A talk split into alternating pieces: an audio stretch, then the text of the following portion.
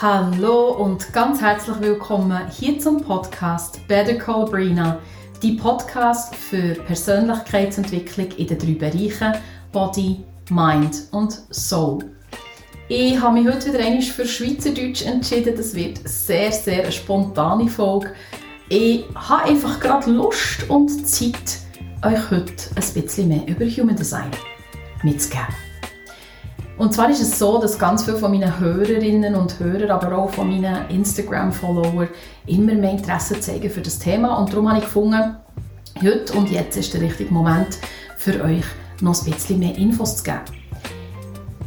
Für diejenigen von euch, die noch gar nicht wissen, was Human Design überhaupt ist, habe ich sehr gerne unten, gerade direkt in den Show Notes, meine erste Folge zum Thema postet, was eigentlich Human Design überhaupt ist. Heute möchte ich also ein bisschen einsteigen in die fünf verschiedenen Energietypen, die es im Human Design gibt. Also seid gespannt, ich bin sehr gespannt. Das ist wie gesagt eine sehr spontane Folge, aber ähm, genau so soll es manchmal schließlich auch sein. Gut, wir fangen sehr gerne an mit dem ersten nicht sakralen Wesen, also das Sakralzentrum nicht definiert hat, und zwar mit dem Manifestor. Es gibt rund 8% Manifestoren auf dieser Welt. Und wenn man sich ein Manifestor möchte vorstellen, dann kann man sich vielleicht vorstellen, das wären an und dazu mal die Könige gewesen. Denn für genau das sind sie da. Sie sind da, für einen Prozess anzustoßen und dann sind sie nämlich schon wieder an der nächsten Party. Das ist der schnellste Energietyp, den wir haben im Human Design und sie sind wirklich wie Könige so ein bisschen auf einem Podest oben. Das merkt man und das spürt man auch, wenn man um einen Manifestor herum ist. Der Manifestor weiß immer ganz genau, was er will und er setzt das auch um und setzt das durch. Darum ist für ihn auch das Thema Freiheit sehr, sehr, sehr, sehr wichtig. Also bitte einen Manifestor nicht einsperren, das hat er nämlich gar nicht gern. Oder, und da kommen wir noch gerade dazu, wenn er zu viel muss sich erklären und äh, irgendwie rechtfertigen, das mag ein Manifestor auch nicht so gern. Der Manifestor hat also kein Sakral definiert, Sakralzentrum. Seht ihr auf eurer Human Design Chart, ist das das zweite unterste in der Mitte. Und das ist das Lebensenergiezentrum. Und das hat der Manifestor nicht, obwohl er so schnell unterwegs ist. Das bedeutet, er ist sehr, sehr effizient und arbeitet sehr, sehr schnell für einen kurzen Zeitraum von vielleicht rund zwei bis drei Stunden. Dann darf sich der Manifestor unbedingt auch wieder eine Pause gönnen. Das schönste Gefühl für einen Manifestor ist der sogenannte innere Frieden. Ich habe mit Manifestoren geredet und Manifestoren sagen mir, das ist so ungefähr das Gefühl, wenn ich einmal auf dem Sofa hocke und einfach nichts mehr muss machen oder sollte machen.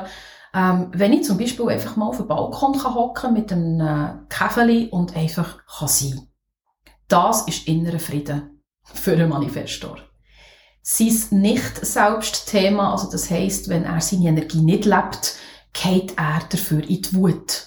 Ein Manifestor wird extrem wütig, wenn er zum Beispiel eben in seiner Freiheit, in seiner Flexibilität und in seiner Agilität eingeschränkt wird und er sich zu viel muss nach anderen richten. Dann wird der Manifestor wütig.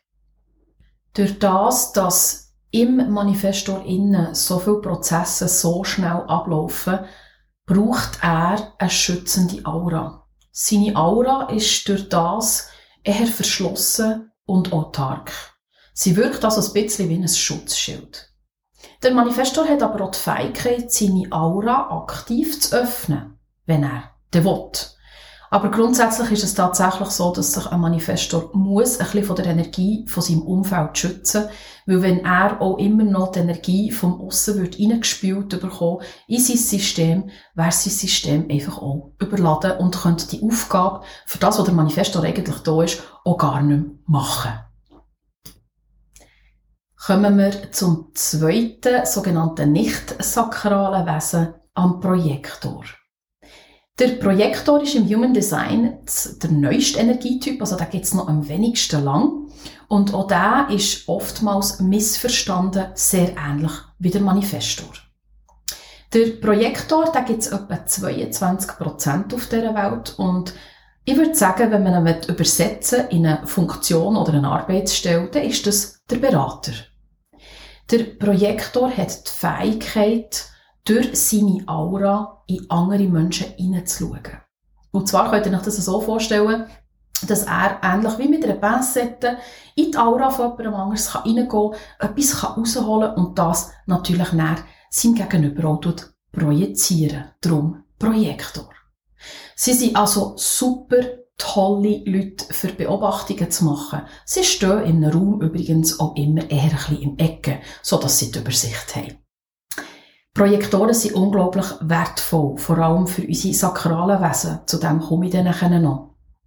Ein Projektor hat die Fähigkeit, nicht nur andere zu lesen, sondern liebt es, Systeme zu kreieren, die funktionieren.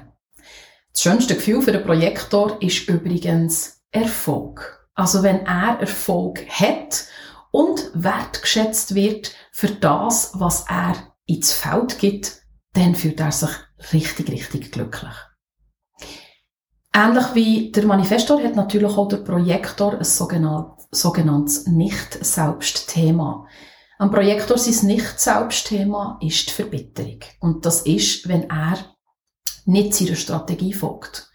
Seine Strategie ist nämlich auf eine Einladung warten. Weil ein Projektor die Fähigkeit hat, in seiner Umgebung und auch in anderen Menschen Sachen zu sehen, wo diejenigen Menschen noch nicht sehen oder nicht sehen, wirkt er sehr oft besserwisserisch, wenn er nämlich ohne Einladung einfach seine Meinung preisgibt. Das ist dann auch etwas so wie, könnt ihr euch vorstellen, ja, aber warum machst du das nicht so und so? Das ist doch logisch. Und die Person, die dann gerade projiziert wird, denkt sich, ich habe dich nicht um deine Meinung gefragt. Und genau das führt nachher beim Projektor zu der Verbitterung. Wenn er nämlich das, was er sieht und wo er ja weiss, dass er dort schon einen Schritt weiter ist als alle anderen, wenn er das nicht darf teilen, dann geht er in die Verbitterung und dort nicht auf die Einladung wartet. Das ist ganz wichtig für einen Projektor. Ebenfalls beim Projektor ist es sehr, sehr wichtig, dass er sich Pause gönnt, weil er eben genau wie der Manifestor auch kein Sakral ähm, Zentrum definiert hat, somit nicht permanenten Zugriff hat auf Lebensenergie.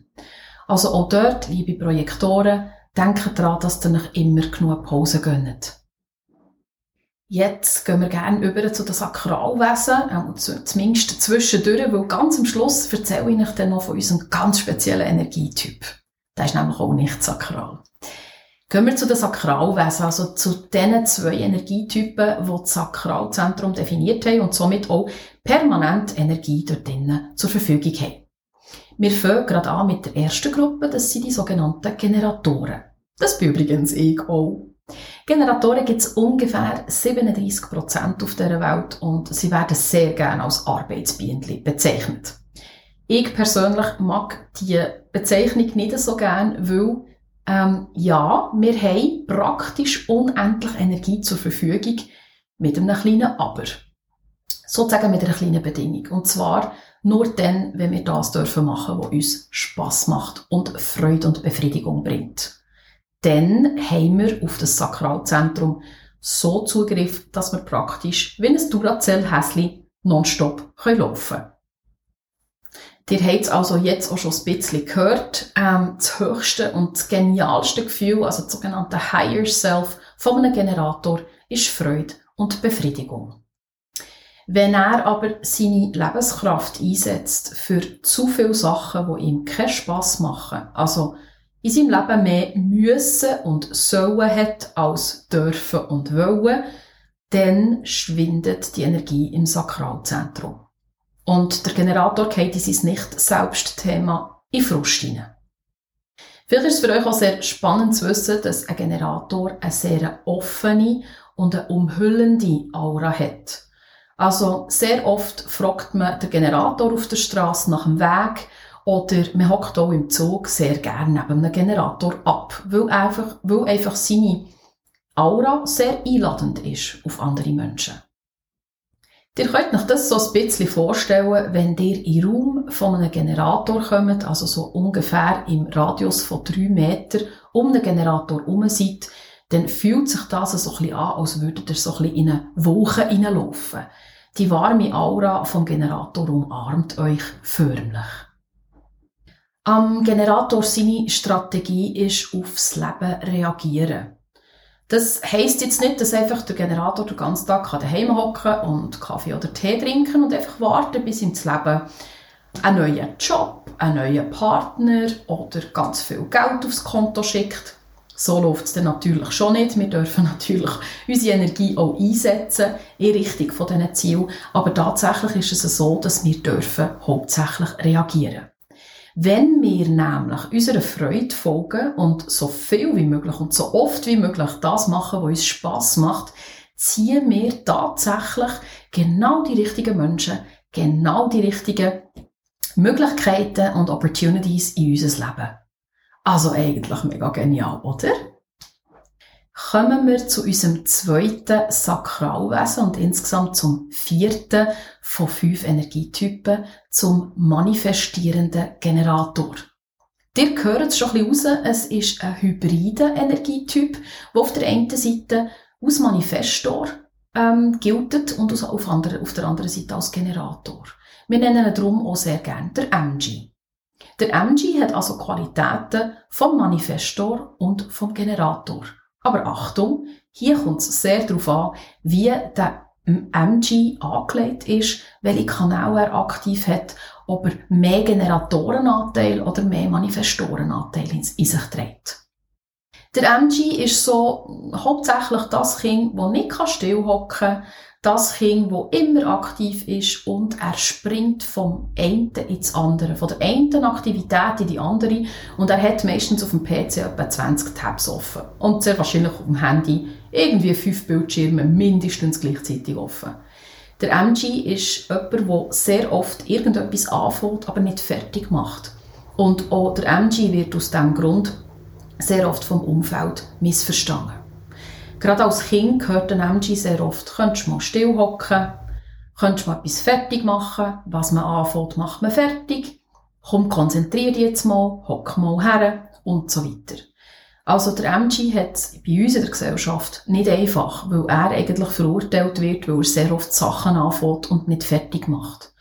Aber genau das gehört zum MG dazu. Das darf und muss so sein. Der MG ist genau für das da. Ganz viele Sachen gleichzeitig ausprobieren und dann halt auch wieder liegen, wenn sein Sakral nicht mehr darauf reagiert.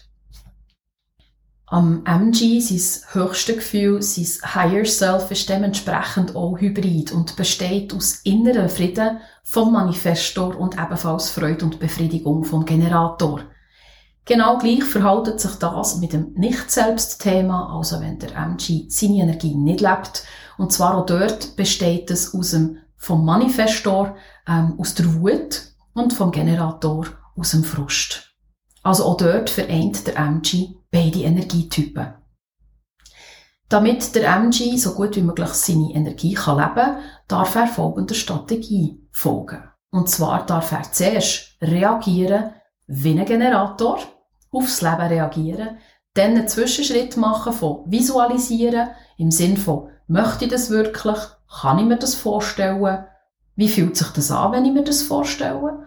Und dann geht er in die Strategie vom Manifestor informieren. Genau, das habe ich vorher nicht gesagt zum Manifestor. Vom Manifestor ist die Strategie, um auf das Leben zu reagieren, informieren. Also er darf ganz viel informieren, wo er gerade ist, was er gerade macht und woran dass er gerade arbeitet. Ohne um Erlaubnis zu bitten. Das ist nur eine Information, liebe Manifestoren. Die Aura von einem MG ist ebenfalls hybrid und zwar kann er die, wenn er möchte, verschließen. Das heißt, grundsätzlich ist sie offen und einhüllend, wie die vom Generator, aber wenn der MG gerade keinen Bock hat, dass irgendjemand ihn anspricht oder irgendjemand zu ihm im Zug herhockt, dann kann er ganz, ganz gut wie der Manifestor nämlich auch die Aura schließen. MGs gibt es insgesamt etwa 33% auf der Welt und wer jetzt ein bisschen mitgerechnet hat, hat gemerkt, wow, wir haben 70% sakrale Wesen auf dieser Welt. Was bedeutet das? Das bedeutet, dass eigentlich theoretisch 70% der Menschheit ihrer Freude und ihrer Befriedigung sollten folgen. Wenn man aber jetzt am Morgen am Bahnhof läuft, so wie ich, und ähm, in die Gesichter schaut von den Leuten und sich genau das überlegt, dann sieht man Folgendes. Die meisten Leute, die haben nicht so Spass, jetzt gerade auf den Job zu gehen. Die schreissen schon am Morgen eigentlich einen Gring und ich glaube nicht, dass die, oder die meisten, ihrer Freude und ihrer Befriedigung folgen.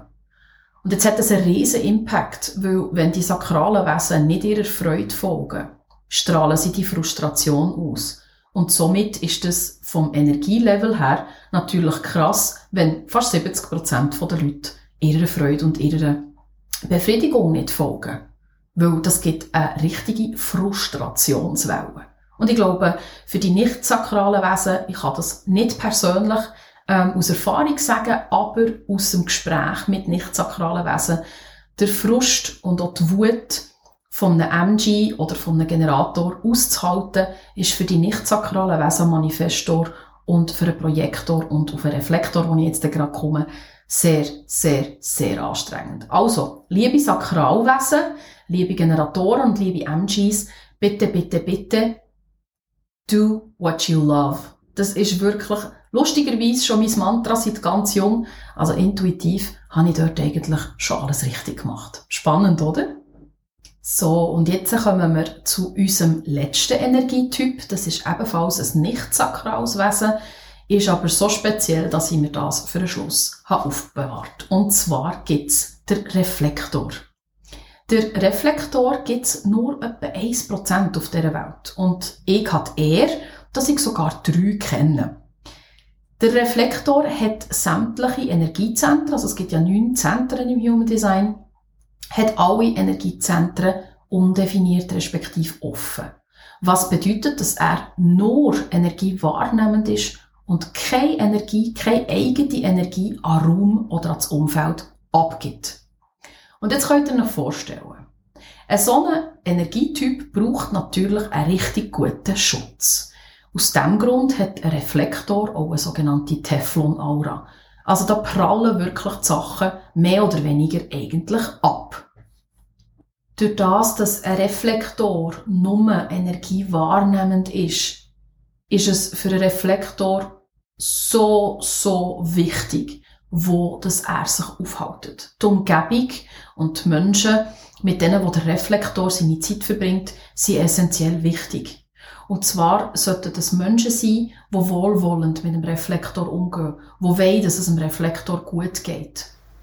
Der Reflektor merkt auch sehr schnell, wenn er neu herkommt, ob er willkommen ist oder nicht, oder ob das Umfeld für ihn gut ist oder nicht. Er spürt das extrem gut. Und auch darum ist zum Beispiel das Thema Natur ganz, ganz wichtig für einen Reflektor. Dort kann er sich nämlich aufladen. Wie funktioniert also das jetzt mit der Strategie von einem Reflektor? Durch das, dass ein Reflektor nur undefinierte oder offene Zentren hat, also ein komplett weißes Chart, wie man das so schön sagt, durch das ist er natürlich auch extrem beeinträchtigt durch das sogenannte Planetenwetter. Jeden Tag beeinflussen ihn also die Planetenkonstellationen sehr und dementsprechend ist ein Reflektor heute ein bisschen so, morgen ein bisschen so und am dritten Tag schon wieder anders. Darum ist es ganz, ganz wichtig, dass ein Reflektor, wenn er eine Entscheidung möchte treffen, mindestens einen Mondzyklus sich Zeit nimmt und jeden Tag ein bisschen aufschreibt, wie es ihm gerade geht bezüglich diesem Thema. Für einen Reflektor ist also wirklich so ein bisschen das Motto, Zeit ist dein Freund, dein bester Freund. Und genau so darf ein Reflektor durchs Leben gehen.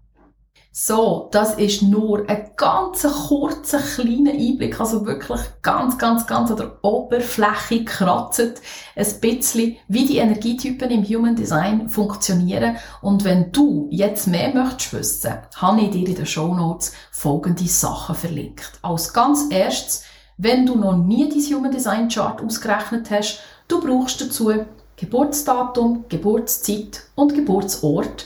Und ich tue dir unter sehr gerne einen tollen Chartrechner von Human Design Wissen verlinken.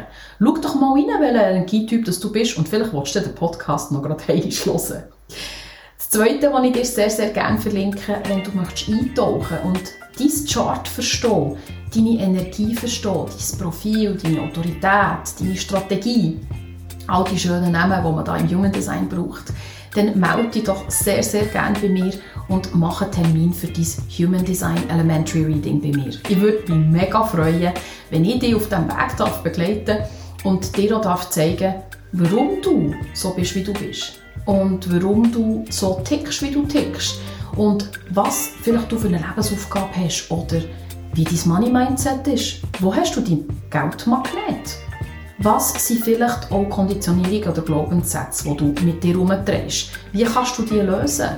Wie wirkst du auf andere Menschen? Und noch so viele Fragen mehr. Wenn dich das interessiert, auch diesen Link habe ich dir unten in die Show Notes gepackt. Und jetzt wünsche ich dir von ganzem Herzen einen wunderbaren Tag. Danke, dass du wieder mit bist dabei warst. Ich wünsche dir Generatorenfreude, Projektorenerfolg, Manifestorenfrieden und Reflektoren Überraschungen. Hab ganz Sorge zu dir und vergiss nicht, never give up. Deine Brina. Bis bald.